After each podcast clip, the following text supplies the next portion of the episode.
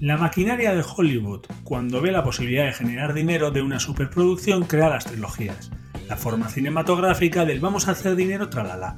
La guerra de las galaxias del Luxo y tu padre o la vida de los Corleone han pasado a la historia como algunas de las mejores en la especie de las trilogías, y el Barça Athletic Club 2021 va camino a eso. Para los hinchas del Athletic la obra maestra es la segunda, el retorno de la Supercopa, y las otras dos sirven para crecer como equipo. Si seguimos así, nos volveremos a encontrar en la Copa, y como bien sabéis, toda trilogía de éxito tiende a estirarse hasta la saciedad, como a todo gas o las miles de películas de Marvel, y qué queréis que os diga.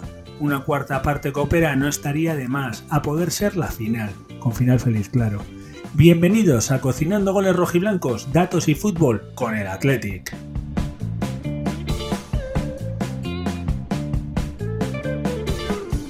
Bienvenidos una vez más, como hemos hecho en esa introducción bien cinéfila, a Cocinando Goles Rojiblancos. Y hoy tengo como en la escena de la dama y el vagabundo comida en plan cita. Estoy de a dos. Ya lo he hecho con César, ya lo he hecho con Gary. Hoy me toca hacerlo con Julen. Buenas, Julen, ¿qué tal estamos? Ah, Payosu. Pues encantado de estar otra vez aquí. Solo nos falta el violinista, ¿eh? Para que nos ponga en unos buenos temas románticos. Sí, hombre, me alegro, pero ¿qué, tema de violinista te gustaría escuchar? ¿Tienes alguno en particular? Pues, no, me has pillado. Me, me, la he querido tirar ahí de que, de, que sé de música. Ah, había uno, ¿no? En Ale Malikia, o algo así por ahí, así que ten cuidado. El, ¿eh? pelo, el pelo rizado ese. Bueno, la verdad creo que es el único que conozco, sí, que tiene unos oros ahí de, de la leche. Pero, Joder, Julen, he estado, ahora que hemos estado haciendo, he estado grabando la introducción y todo, y hablando un poquito entre balbalinas que hemos estado del Barça, vamos a hablar, que mejor que contigo, sobre trilogías, porque a ti, aparte de gustarte el cine, te gustan las peleas, te gusta el mundo de la MMA y del boxeo. ¿Cuál es tu trilogía favorita, Julen? Hombre, pues Márquez Pacquiao fue trilogía. Bueno, puede ser lo que fuera. Eh, creo que fue hasta, no sé si fueron cuatro al final. ¿A cuatro? Vale, pues sí. Pero esa sí que fue una raza buena. Esa Márquez Pacquiao estuvo muy. Y bueno, eh, espera, espera, que en, en, MMA esperemos el Dustin Poirier McGregor. En la tercera seguro que hay en algún momento. Yo creo que antes va a caer el McGregor contra Nate Díaz. Pero bueno, ya eso ya, ya veremos. Y en el cine, ¿cuál es tu favorita? Yo te voy a decir El Padrino. Y además con El Padrino pasa lo mismo que con el Athletic Barcelona. Y es que la segunda parte ha sido la mejor. pues, pues, pues yo, mira, me voy a tirar, aunque ahora mismo son cuatro, pero en verdad me vas a entender porque digo trilogía, las de las de Bourne, las de Jason Bourne. Porque en la cuarta parte es de Jeremy Renner en vez de, de estar ya eh, Matt Damon. Para mí esas tres películas me encantaron. Bueno, luego, hay otra de Matt Damon, creo que hay cinco ya, ¿eh? Ah, es verdad, si sacaron una nueva, es verdad. Es que yo tengo esas, esas tres, las tengo como... Me encantaron, o sea, de verdad. O sea, ¿Sabes por qué, Julen? Porque va a pasar lo mismo que pasó, que va a pasar con el Athletic y el Barcelona, que hay una trilogía, pero como gusta tanto, pues va a haber otro partido más en la Copa y va a ser en semifinales, así que va a haber dos partidos más. Así que estamos, eh, Sí, pero bueno, es lo que tiene eh, el, dinero, que quieren que nos enfrentemos siempre contra ellos porque les damos caché.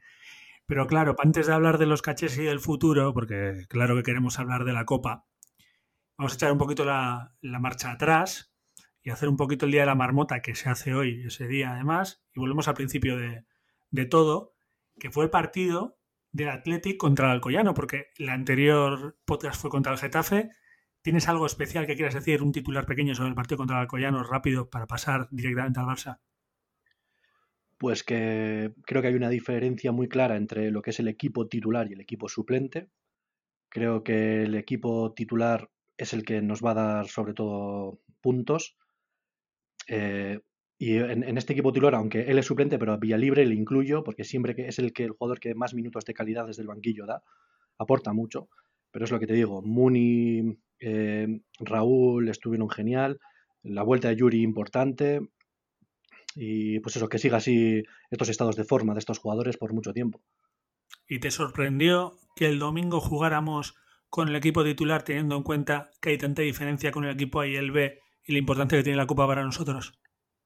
Pues a mí no, principalmente porque había cuatro días de descanso y eh, el propio Marcelino dijo que eh, con ese tiempo, con esos días de descanso entre un partido y otro, que iban a tener el tiempo suficiente para estar a tope para el partido del Betis.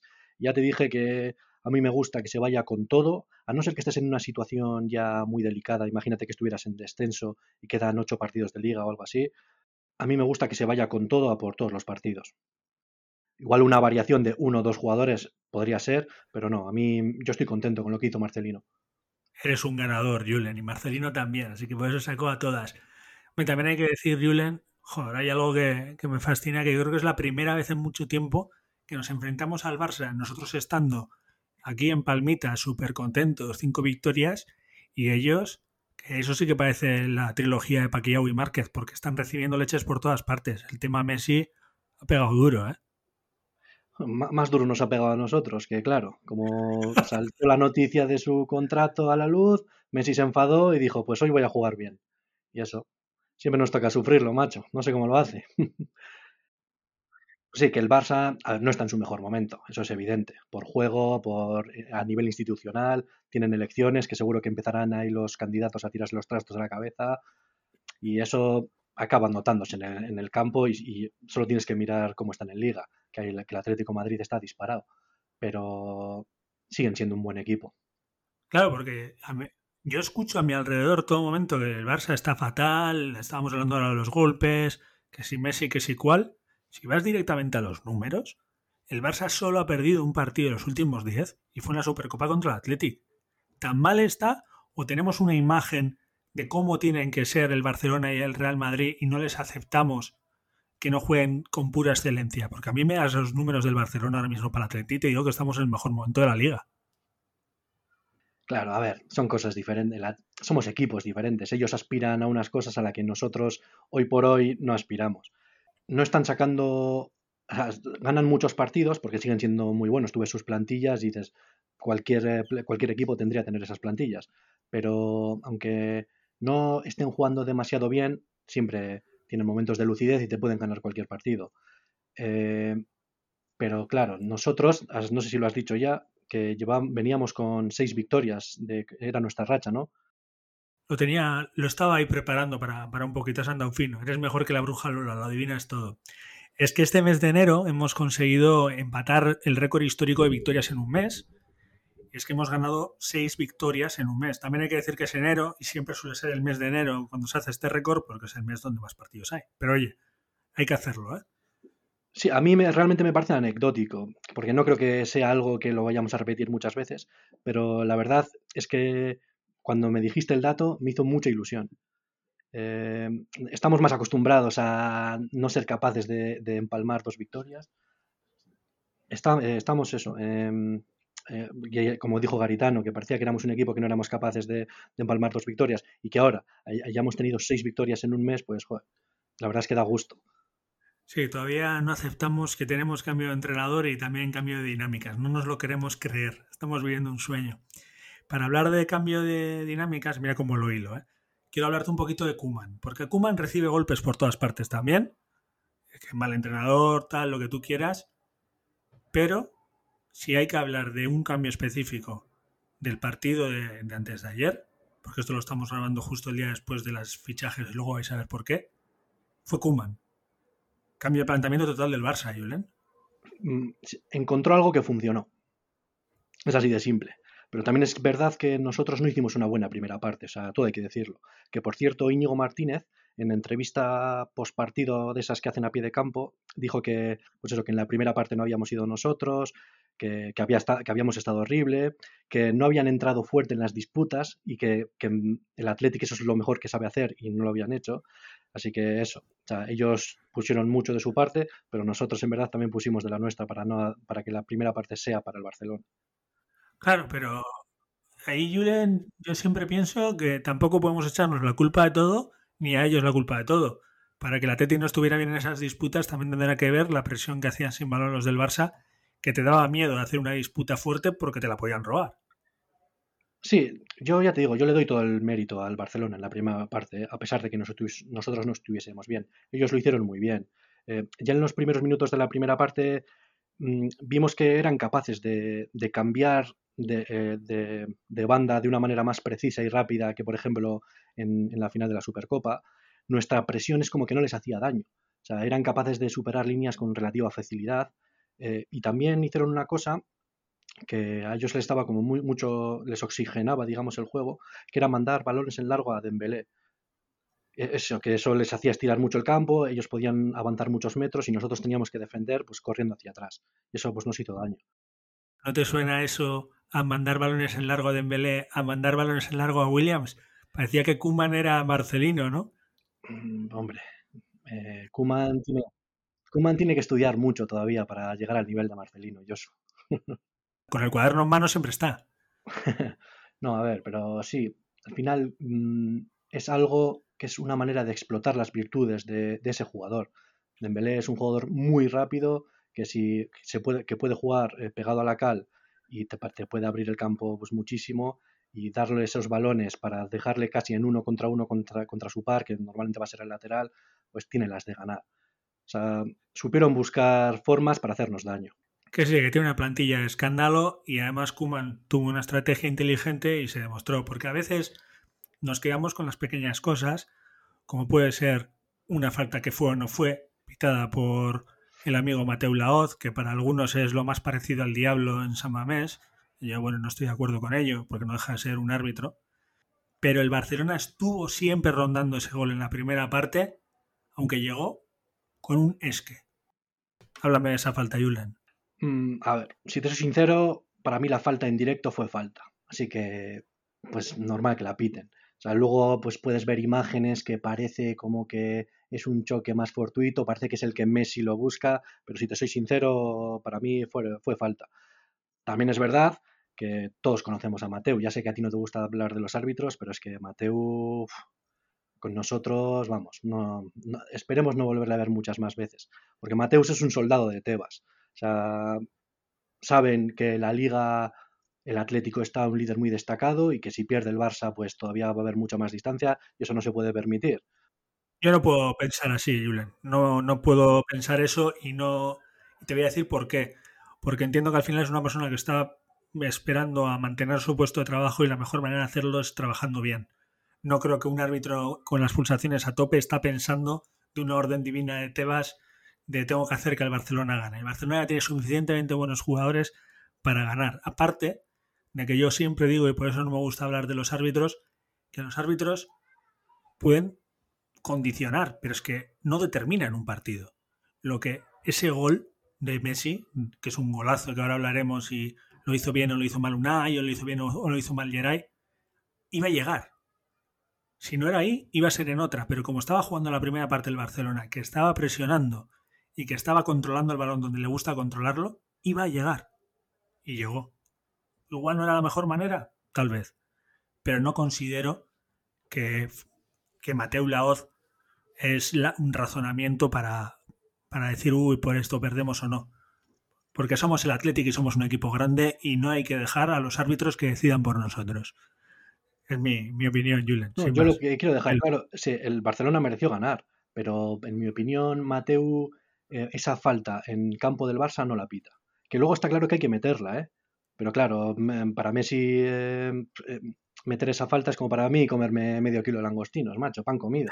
Es que entonces levanta la cabeza y dice, ¿por dónde? Mm, por ahí, la pega y ya sabes, mira, tacata gol. Así que para ti no fue error de Unai, ¿no? No, no, son cosas que pasan. Además, ten en cuenta que todavía tiene 20 partidos. Igual Dani García o Raúl García, pues no cometen esa falta, pero no, yo hablaba de Unai, de Simón, de, la, de, la, de lo que sería que si le tenía que haber parado o no, no de cometer la falta, porque que yo sepa, Unai Simón no cometió la falta. No, no, me refería a Unai vencedor. ah, vale, vale, es que todos se llaman Unai en el Atlético. Exacto, sí. No, mm, yo creo que eso estaba hablado. O sea, es decir, yo no puedo decir que es fallo de, un, de Unai Simón. En todo caso, sería fallo de Geray porque no llega en el momento exacto, o sea, no llega antes de que de que Messi chute a ponerse bajo los palos, porque eso está hablado, le dicen, y tú te pones en este palo, yo me quedo en este. Pero sí, claro, es lo que te vuelvo a decir. Si Messi luego decide ponértela donde te la pone, pues... Yo me he puesto a mirarlo frame for frame. ¿Has visto? Utilizo el inglés de la leche. Y la cara de un Simon a Geray de ¿qué hago? ¿Me tiro? ¿No me tiro? ¿No hay espacio para tirarme? ¿Llegas? ¿No llegas? Es una cara de hemos preparado algo pero nos ha salido mal y ya está. Pero igual, igual, aunque se hubiera salido bien, o Yeray mide 2 metros 20 o tampoco la pilla. Sí, nada, eso te iba a decir. Que teníamos el puesto pues a, no sé, a Pau Gasol, pero me parece que no, no puede jugar en el Athletic. Así que... No, no, no puede. Mumbrú igual ahora sí. ¿Y tú qué opinas? porque yo sé que hoy no está, por cierto, hoy no tenemos a Gary y a César porque han decidido descansar los dos. César ya lleva un tiempito, pero volverá con, con eh, Gary siempre dice que le parece que este tipo de defensas de, de falta le parecen una auténtica locura, que no las entiende. ¿Qué opinas tú de Munein al suelo, de todo esto? ¿Es necesario para parar a un Messi?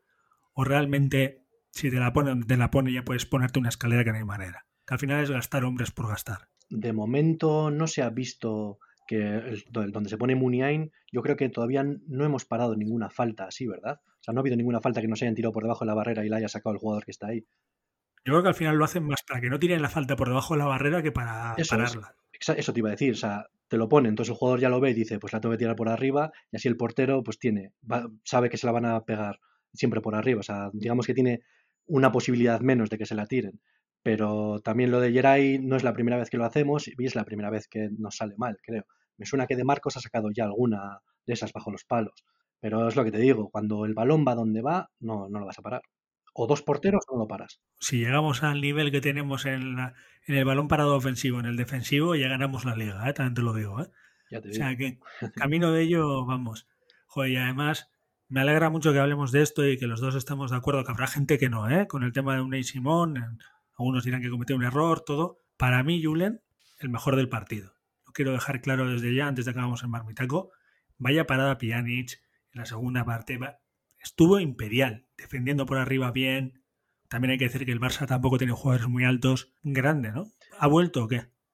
Yo creo que no se había ido. Sí que es verdad que había tenido algunas actuaciones, pues, no buenas, la verdad. Ha tenido errores que nos han costado puntos. Pero yo confío, tengo confianza plena en Unai. Ten en cuenta que no sé exactamente su edad, pero creo que tiene 23 años. No sé cuántos partidos ha jugado, pero en primera división, pero que llevará 50 partidos. O sea, en, en, lo que es eh, eh, años de portero es todavía un niño.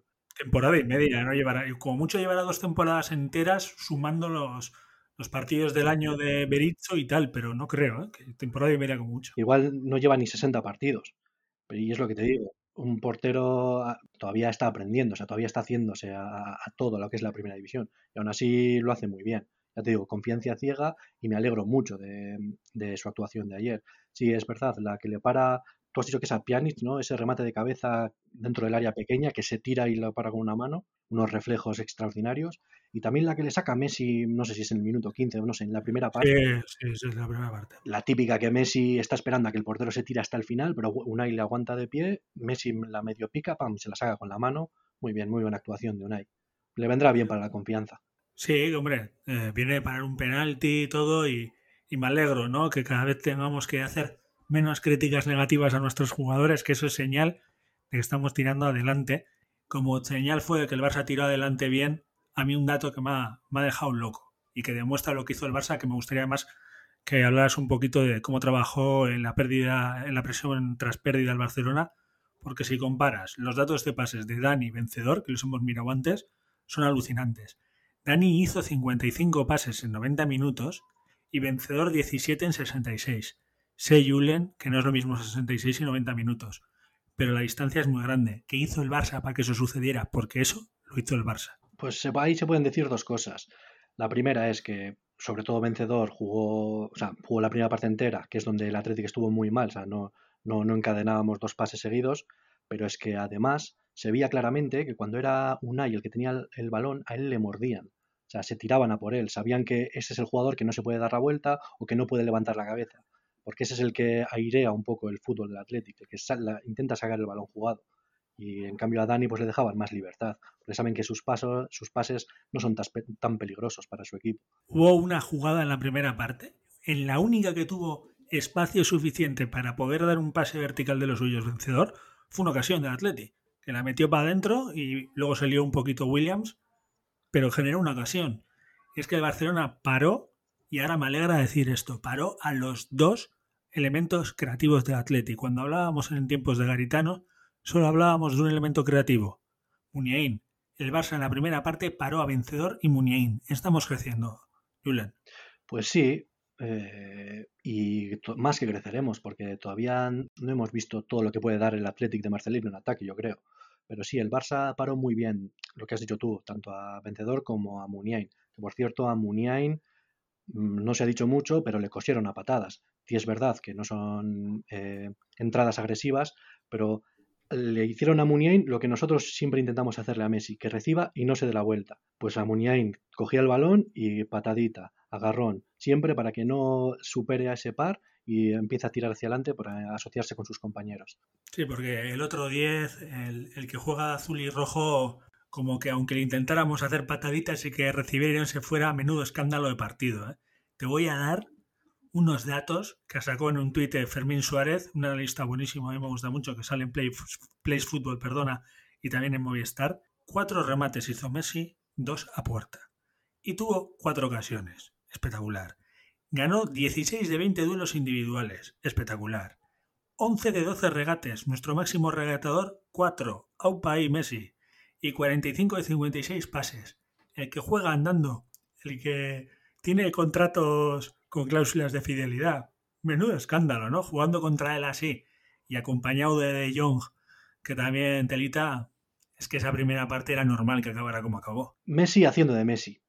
Si es que al final solo tú te puedes te metes en Wikipedia, pones Messi, Wikipedia, seis balones de oro. Pues ya con eso, poco más de comentar, ¿sabes? Cuando quieres imparable. Es así. Y sí, De Jong, ya, eh, ya lo hemos comentado, a mí es un jugador que me encanta. Las conducciones que tiene, esa zancada potente, poderosa, que va con la cabeza levantada, siempre o casi siempre da el pase bueno, pues eso, es que muy, muy bien.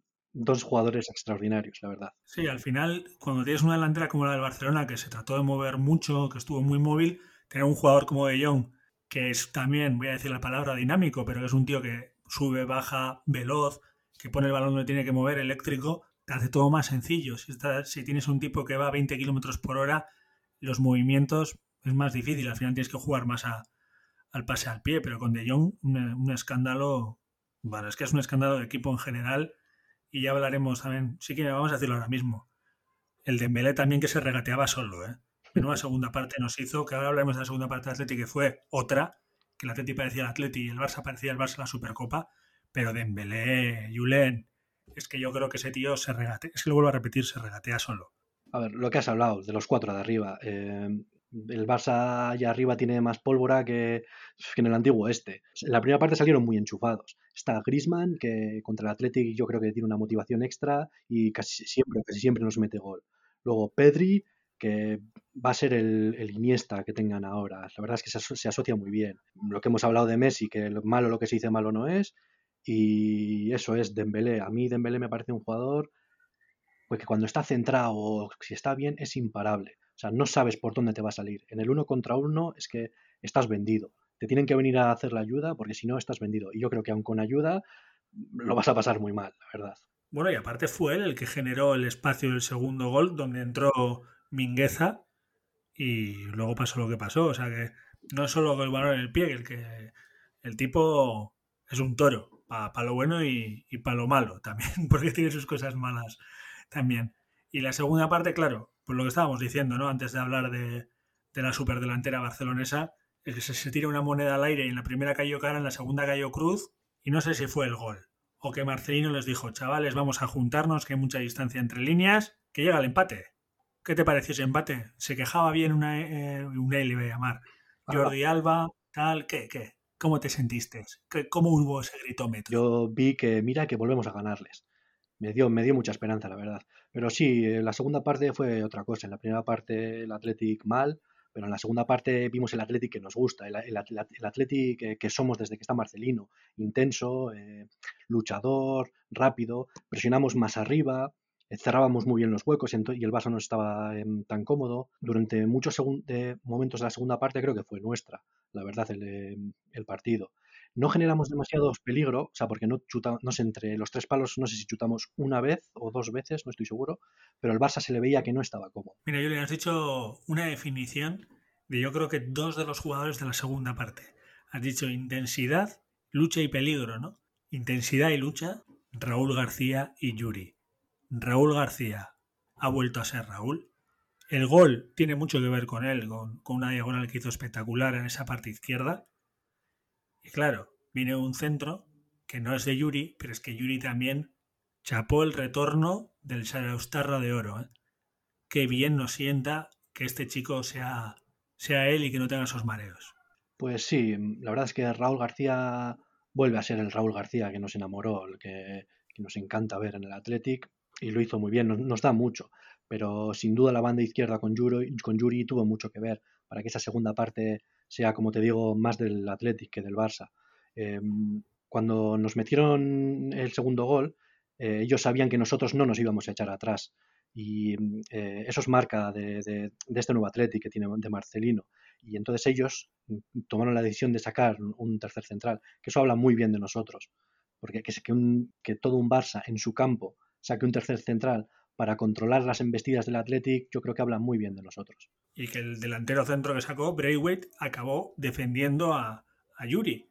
Sí, que es cierto que si miras los datos en frío y dices, Yuri intentó tres centros, ninguno fue rematado, dices, bueno, tampoco hizo tanto, pero es que en realidad el peligro que, que emanaba él como jugador es como lo que puede emanar un Jordi Alba, que el Barcelona sabía que si él tenía el balón, algo iba a pasar y es, y es lo que tú dices, esos cambios que demuestran que algo bueno se está haciendo en el Athletic y que estas cosas que estamos haciendo contra un Barcelona, del que hemos hablado muy bien en este podcast, si lo hacemos contra un rival como puede ser el Betis el jueves o el domingo contra el Valencia, vamos a crecer muchísimo. Y, y parece raro decir esto, aunque siempre pasa cuando se juega contra el Barça y el Madrid, pero yo, y quiero preguntarte a ti qué tal sales tú, salgo con sensaciones muy positivas de este partido. ¿Tú con qué sensaciones sales?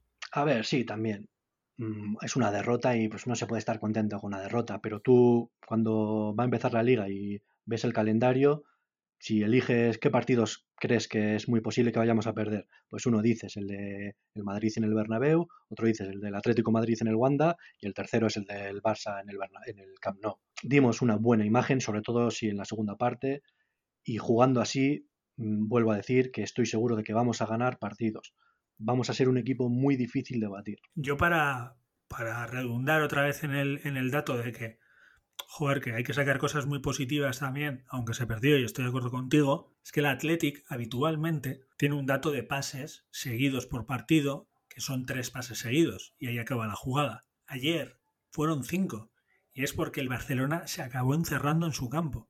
De ahí viene lo que has dicho del tercer central, de Yuri el problema que daba, hacerle cinco pases seguidos al Barcelona, que es un equipo que te realiza 7 a 10 pases seguidos por partido y quieren ellos el balón, demuestra que algo estabas presionando. Y eso es muy bueno. Y además sabemos que vienen chavales también con buen toque que han renovado, que hablaremos al final del programa. Así que, tela marinera. Cambiando de tercio, Julen, hago ahora un pasín para el otro lado. Quiero hablar de un delantero que tal vez no tuvo su día, pero porque el Barcelona, que el partido que planteó, no era para él. Williams, ¿qué te pareció? Aparte, siempre, como siempre, gran trabajo. Solo ganó dos duelos de siete que disputó. Pues sí, realmente a priori puede ser un partido que le pueda venir bien por el hecho de que el, el Camp Nou es un campo grande, pues va a tener espacios, pero es que la primera parte el Barça nos trabajó muy bien, nos presionó muy bien y entonces casi apenas tuvimos oportunidades de, enviarle balones en largo a, a, Williams. Entonces es cuando Williams menos destaca. Em, no te puedo decir que fue un buen partido, pero también decir que ha sido un mal partido, fue la primera parte un mal partido del bloque y a la segunda parte fue otra cosa. Pero sí, Williams digamos que no destacó demasiado, aunque siempre tiene ese peligro. Entonces eh, tienen que tenerle muy vigilado porque saben que en cualquier momento si te, coge un balón a la espalda, te la hace, Williams te la hace. Williams lo que demuestra siempre, Julian, que cuando hace falta un arquitecto se pone el traje y cuando hace falta un peón se pone peón. Se puso en el partido de peón y a trabajar. Y es lo que tocó y así tocó. Claro, pero yo tengo en eso otra pregunta, y es que yo me pregunto, y yo lo dije en el partido, con esos centros que estaban cayendo de la, banda izquierda, ¿tú hubieras metido antes a Villalibre o estaba funcionando también el equipo que el cambio es que era difícil hacer un cambio. ¿Tú qué opinas? Yo ahí siempre tuve esa dualidad en ese momento. Pues sí, en ese sentido sí que estoy de acuerdo. Sí que me pareció un poco tardío el cambio de, de Villalibre. No estoy seguro exactamente en qué minuto entró, pero no me pareció que le dio demasiados minutos. Ah, supongo que algo veía Marcelino, que lo estábamos haciendo bien y por eso tardó tanto. Pero de todos modos, aun estando Villalibre en el campo, igual tampoco hubiésemos llegado. O sea, no sé, es un debate un poco vacío. Mira el día del, del Getafe. Llegamos a todos los centros. Pues ayer coincidió pues, que los que tuvimos no llegamos y ya está. Sí, y también coincide que se acaban los 90 minutos y hay que mirar la clasificación. Yo lo hago siempre, ¿eh? no te voy a engañar. Incluso ya tengo establecido qué partidos tenemos que ganar para llegar y cuál. Yo le llamo matemáticas ficción, Julian, porque ninguno se cumple, ¿sabes? Pero además puedes cometer el error de en vez de sumar 3 más 3, sumar 3 más 2, porque total no va a suceder en la vida real. Para gente como yo que no somos capaces de llegar al 100% haciendo matemáticas, pues imagínate, es la hostia. Pero bueno, un juego más. Lo que te decía, miré la clasificación, lo miro ahora también porque es la primera vez que no tenemos un partido en dos días, que parece que con esto del COVID siempre hay partidos. Vamos eh, primeros, estamos a 5 puntos del descenso y a 8 puntos de Europa, con un partido menos hacia la Real y hacia. Ya ni sé, creo que es la Alavés el que está ahí metido. ¿Dónde tenemos que mirar? ¿Miramos para arriba? ¿Seguimos compitiendo como animales? ¿O vamos sacando chavales y nos centramos más en la copa? ¿O con todo a todo? Ya sabes, Josu, con todo a todo. Ahora mismo lo más importante es el partido del Betis. Eso para empezar. Pero luego, en Liga, es lo que te digo hasta hace un mes o el tiempo que lleva Marcelino, sí que teníamos un poco de miedo que no le veíamos, eh, no veíamos la luz al final del túnel. Con Garitano veíamos que nos iba a costar mucho sacar puntos, pero en cambio ahora, con esta manera que está jugando el equipo, vemos que vamos a ganar partidos. O sea, realmente ahora mismo, aunque siempre hay que estar atento de que pues sí, tenemos a cinco puntos el descenso, pero creo sinceramente que dentro de 10 partidos vamos a estar con un colchón mucho más holgado. Entonces, ir partido a partido, eh, filosofía Simeone y ya está. Pero sí, ahora hay que ir con todo a, por el Betis. Y lo que has dicho de si seguir con la gente de ahora o sacar jóvenes, realmente seguimos con una plantilla bastante amplia. Y si te fijas, con la plantilla que tenemos ahora mismo, sacar jóvenes es o sacar a Vencedor, que ya es titular indiscutible, o sacar a Sancet, que va entrando poco, no juega mucho, pero va teniendo minutos. Y el tercero en discordia es el recién renovado Zárraga, que ya forma parte de la primera plantilla. Son solo esos tres jugadores. O me estás hablando de todavía empezar a sacar chavales del B. Y yo eso sí que de momento no lo veo. Bueno, yo teniéndote a ti, que eres el rey de la cantera y el que ve los partidos del Bilbao Atleti, no te voy a decir eso. Pero con esto me estoy dando cuenta, mientras me estabas hablando, que es un poquito con lo que estábamos hablando al principio del Barcelona, y es que ellos decíamos que su expectativa es más que ganar, la nuestra a veces también tenemos esa expectativa de que hay que sacar chavales sí o sí. Y tal vez en estos momentos no hay jugadores en el Bilbao Atleti para posiciones específicas donde se necesita en cambio puedan jugar. Tal vez Imanol, el lateral izquierdo, García Albeniz creo que es apellida o algo así, no está para primera división y por eso tienen que jugar Valenciaga y Yuri. Tal vez eh, Soto o Sota, como se llame, tampoco está, no sé ni los apellidos. O Nico todavía no está. Tal vez tenemos que dejar trabajar a, Marcelino y no exigirles que saquen chavales. Y centrarnos en lo que importa, que es que tenemos que tener jugadores ganando, tengan la edad que tengan. Porque ahí es como acaban saliendo los otros. Pero bueno, estos son bajas mentales que me saco yo, que me has, hecho, me has hecho pensar mientras hablabas de que realmente a veces exigimos cosas que no son ni reales, simplemente porque creemos que, que es el Athletic. Lo que es real, y ya lo has dicho, es el partido del jueves. Pero antes de ir al partido del jueves hay que hacer marmitaco y hay que hacer sartenazo y hay que dejar el partido cerradito con un lazo y venga, y entregado y olvidarnos de él que empezamos con algo nuevo. Julen, venga va, deleítame. Pues mi marmitaco lo estuve pensando ayer y se lo voy a dar a Yuri, porque la primera parte del primer equipo, o sea, de, de la primera parte del equipo fue en general bastante mala pero en la segunda parte me gustó mucho y especialmente me gustó mucho Yuri, porque también me hizo especial ilusión volverle a ver siendo el Yuri que conocemos, después de los problemas que está teniendo, no sé si es por eh, secuelas del COVID o qué, que espero que ya las supere del todo y pueda centrarse en lo que le gusta y en lo que mejor se le da, que es jugar. Así que lo he dicho, a mi marmitaco para Yuri. Y el sartenazo, se lo voy a dar a alguien del que me parece que no hemos hablado en todo el programa y que a pesar de que, pues sí, en el segundo gol, pues es posible que Muni pudiese haber hecho más con Mingueza o en el primer gol Geray podría haberla sacado, pero para mí, a mí me decepcionó de Marcos. Me parece que no fue el de Marcos que nos tiene acostumbrados a, jugar desde que está Marcelino, ese pues apareciendo por todas partes, em, presionando muy bien la salida de balón, teniendo llegadas. Así que sí, el sartenazo se lo voy a dar de Marcos esta vez. ¿Crees que la banda derecha del Atleti necesita mucho trabajo todavía? Pues no. Porque la anterior vez se la diste esa capa y esta se la has dado de Marcos. Mm, realmente a capa se la di por, por el año que lleva. Sigo confiando en capa, ¿eh? y creo que tiene que jugar y confío en que volverá a ser el jugador que ha sido hasta este año. Pero de Marcos lo está haciendo muy bien. Simplemente fue un mal partido en un mal campo contra un mal rival, ya está, o sea, no le doy más vueltas. De Marcos yo estoy encantado con el, con el trabajo de De Marcos, estoy encantado que le hayan renovado, que hayan hecho oficial hoy la renovación suya por un año, así que yo también confianza ciega. También tendrá que ver, no lo sé, te pregunto, que el Barcelona tenía auténticas balas por ese lado también y, bueno, son cosas que igual pueden, pueden afectar, ¿no? Que en esa banda está un tal Jordi Alba, que al final no deja de ser cuando quiere uno de los mejores del mundo, también Dembélé que aparece donde quiere y igual se vio que el físico de Marcos tal vez no es el mismo hace cinco años, aun teniendo un físico descomunal, ¿eh? Pues, no sé, pregunto. Yo creo que fue un mal partido y ya está, no le quiero dar más vueltas. Suyo en este caso me refiero. Porque, pero, no ves ninguna ninguna esta táctica, ni pizarra mágica, ni nada, que simplemente coincidió que, eran, que estuvieron mejor y que el peor el, Barça hizo cambios que sobre todo en la primera parte le funcionaron muy bien, pero ya estás de Marcos simplemente hizo mal, o sea, no, no, no estuvo participativo en el campo. Fue, es tanto culpa suya como culpa del equipo en general. Sí, a veces nos enfocamos mucho en el tema táctico, pero nos olvidamos que son personas los que están en el campo y pueden tener un día malo y un día bueno. Pues ya has dicho que el tuyo, tu marmitaco, es el mejor jugador de Zarauz de la historia. Bueno, no, eso sería Iribar, el segundo mejor jugador de Zarauz de la historia y el, y el sartenazo para, para este, ¿no? Para de Marcos. Es que yo tengo familia de Zaraustarra y ya sabes que me tira, me tira mucho el tema Zarauz.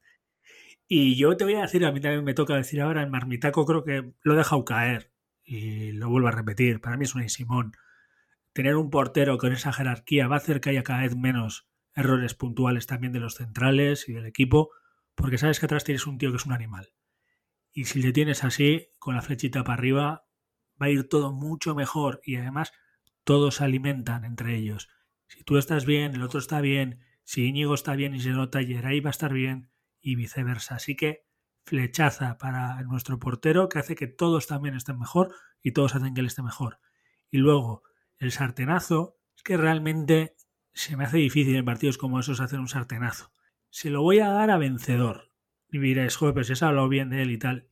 Sí, pero entiendo que se le hizo grande el partido, que no participó como, como nos tiene acostumbrados y por dárselo a alguien, porque mm, tal vez Muniain no estuvo tan excelso como en otros partidos, pero también porque le, repartieron cera que no reparten ni en Leroy Merlin. Y el otro, pues, le defendieron que le dejaron ahí, le hicieron bullying, ¿no? Lo dejo como él, pero también esta vez diciendo, sé que vas a volver, sé que vas a hacerlo muy bien y que tal vez, pues bueno, pagaste el peaje de, ser un rookie y es lo que hay. Tampoco es un sartenazo fuerte, es más un sartén toque. Lo vamos a dejar así. Y ahora cerramos el Camp Nou y nos vamos a Villamarín. Venimos de Sevilla de ganar una copa y ya vamos a tener la cartuja, no sé a cuántos kilómetros está ahora del Villamarín, pero hay a la vista tela marinera, que es un partido más difícil de lo que parece, ¿verdad, Julen? Sí, sin duda. Tenemos el recuerdo del Betis que vino a San Mamés y la verdad fue un equipo muy flojo, sinceramente. le metimos 4-0, no estoy seguro, pero algo así fue el resultado, ¿no? Sí, sí, 4-0, eh, Villalibre balón de oro, eh, Williams balón de platino, Muñain directamente universo mundial, no, no, parecíamos el Brasil del 70 ellos parecían el, el Zimbabue, no sé qué país fue el 74 al que le metieron 27.000 goles. O sea. Pues sí, eso. Yo creo que ha habido muchos cambios. el Betis de ahora no es el mismo Betis. Mm, en defensa no están tan mal. O sea, no son eh, un cerrojo, pero no son lo que, lo que eran cuando vinieron aquí a Samamés. Luego, por ejemplo, Canales está siendo un jugador tremendo. A mí es un jugador que me parece muy bueno, tiene mucha calidad. Eh, y están recuperando al delantero este, al Panda, está metiendo goles y siempre los delanteros en racha hay que tenerles vigilados porque te, la pueden meter en cualquier momento. Y sí, eh, va a ser un partido completamente distinto. Además, la motivación de que si ganas el partido te clasificas para semifinales y casi unas semifinales te pueden arreglar una temporada de cierta manera. Así que cuidado. Y que estamos posiblemente, Julen, en la copa más peleada y que más gente la quiere ganar en muchos años. ¿eh? Porque el Sevilla va con todo, porque el Villarreal ve una posibilidad de un título y va con todo, porque el Barcelona es probablemente la única posibilidad de título que le queda este año, porque yo no le veo ganando la Liga ni la Champions, porque el Atleti va siempre con todo, porque es una liga extraña, es un año extraño y es un año para hacer historia para los ocho equipos que están ahí. ¿eh? O sea que va a haber golpes, pero por todas partes, que es la palabra del podcast hoy además, los golpes. Pues sí, lo que tú has dicho de que el Athletic va a ir con todo, yo creo que Marcelino se ha dado cuenta que aquí la Copa importa mucho y creo que eso de sacar ocho cambios o siete cambios, eh, que es lo que has venido haciendo con los partidos estos de Copa, ahora ya eso se ha acabado. Em, creo que va a salir con el equipo titular. Bueno, quizás menos en la portería, aunque yo preferiría que jugase Simón, creo que va a seguir jugando Ezquieta, pero ya te digo, Marcelino el jueves va a ir con todo. ¿Qué opinas de esa modalidad de un portero para un torneo y otro portero para las copas? ¿Te gusta? Y por ejemplo, personalmente, no lo entiendo. Creo que lo siento mucho para el portero suplente, pero soy de los que de la escuela Meléndez. Un portero suplente por años, pero que no va a jugar titular. Y el portero titular juegue todo. No sé qué opinas tú, porque a mí realmente me da mucho miedo tener un portero sin, sin partidos jugando. Exacto, eso te iba a decir.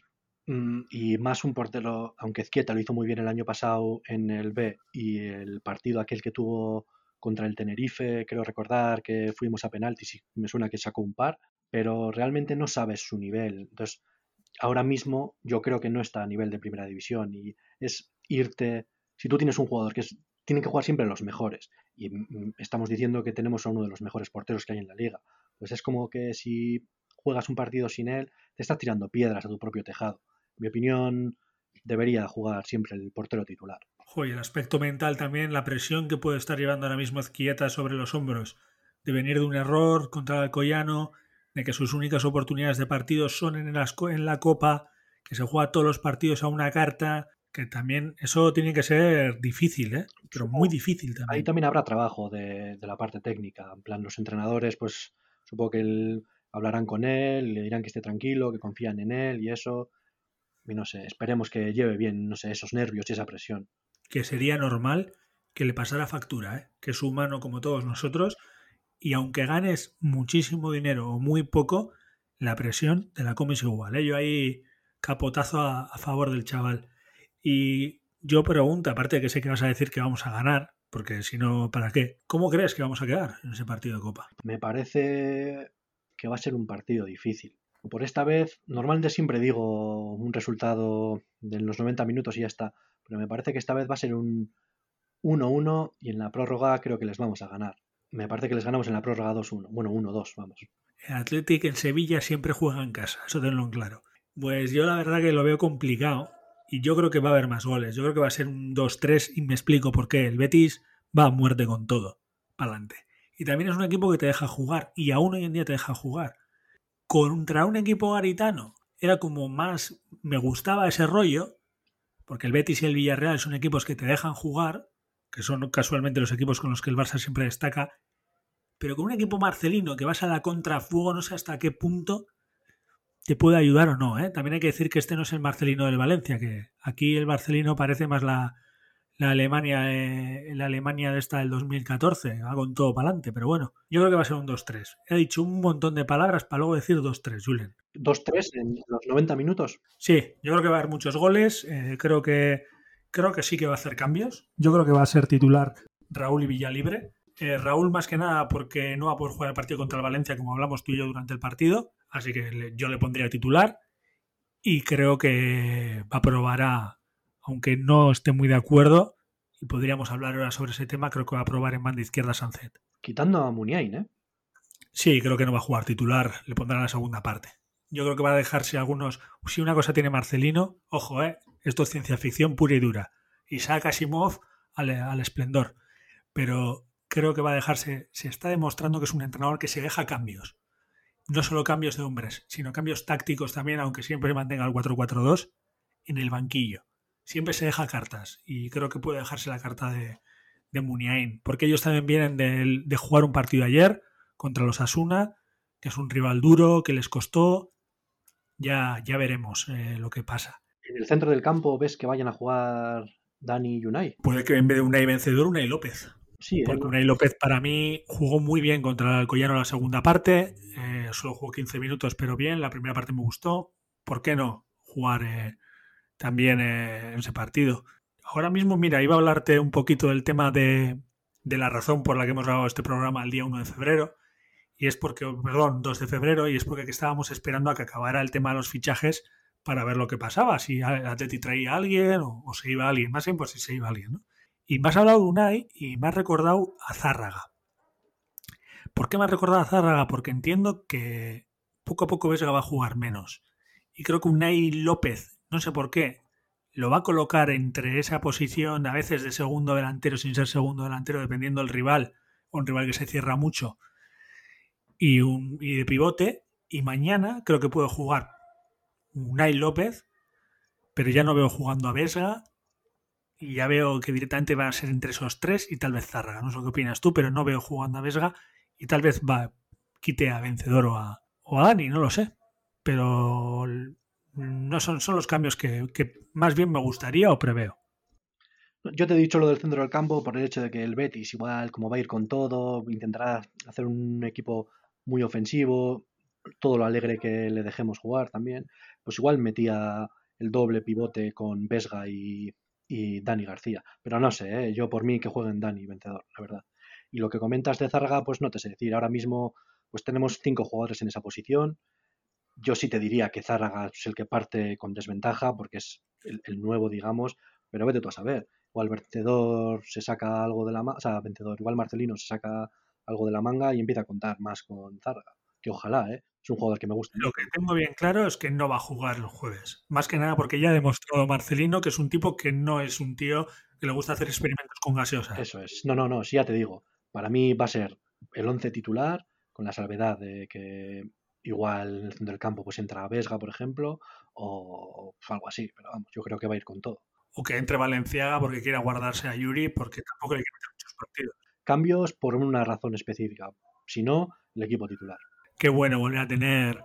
Mira que nos quejábamos de que, de que Garitano tenía un once tipo y ahora no nos quejamos de que este tenga un once tipo. ¿Cómo cambian las cosas, macho? Esto es lo bonito del fútbol y de, la vida.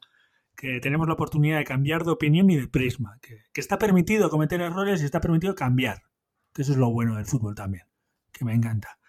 Julian, siempre me da gusto que no cambies a la hora de hablar con nosotros del Atleti ¿eh? y que sigas viniendo con esa fuerza y esa energía y de, hablar de chavales y así. Se me ha olvidado, así que ahora voy a dar la vuelta. Córdoba, se ha ido, Julen. ¿Qué pasa? Bien, mal. Ha empezado con ese giro de cesiones que le llevan rollo Chelsea, que te llevan a un equipo y ya, ya no vuelves al Atleti. Va a volver en junio. Necesitábamos que se fuera. ¿Qué opinas? En principio vuelve en junio y yo, a mí se me parece lógico que haya habido un par de salidas. Igual tenía que haber encima alguna más porque teníamos una plantilla de, no sé si eran 28 futbolistas, y el propio Marcelino dijo que lo que quiere trabajar es con un, una plantilla corta. O sea, tenía, necesitábamos salidas. Y encima coincide que en esa posición hay overbooking. Sin él sigue habiendo overbooking, así que bien, yo le deseo lo mejor, espero que lo haga, que juegue y que lo haga bien menos contra nosotros. Y eso sí, que cuando vuelva pues sea más futbolista de lo que es ahora. Seguro, seguro. Por lo menos va a volver con el 11.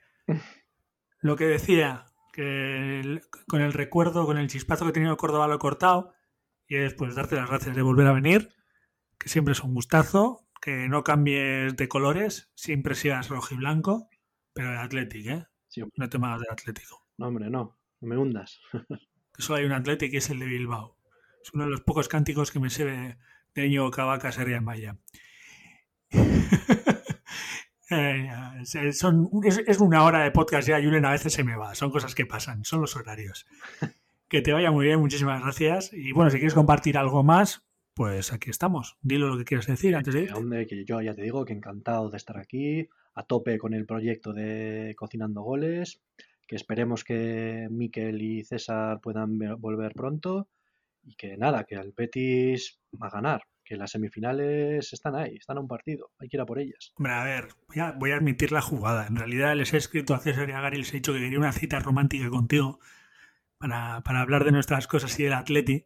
Hasta he traído velas, y claro, no, no el de la Real Sociedad, ¿eh? de ese no. ¿Has visto qué chiste malo? Tengo que soltar uno malo de vez en cuando. Por eso no han venido, pero vendrán seguramente el viernes. Eh, deciros que vamos a hacer seguramente un, un un podcast sobre el Betis también, porque no habíamos hecho los primeros partidos de Copa porque teníamos confianza en pasar y queríamos descansar también entre semana, que ha habido mucho trajín para todos este mes, que volveremos el viernes o el sábado, depende de cuándo lo publiquemos, hablando del Betis, que hablaremos de una victoria y que luego otra vez, pues al trajín de siempre, lunes, domingo, lunes, domingo. Muchas gracias, nos vemos y nos escuchamos. Y agur. Agur familia.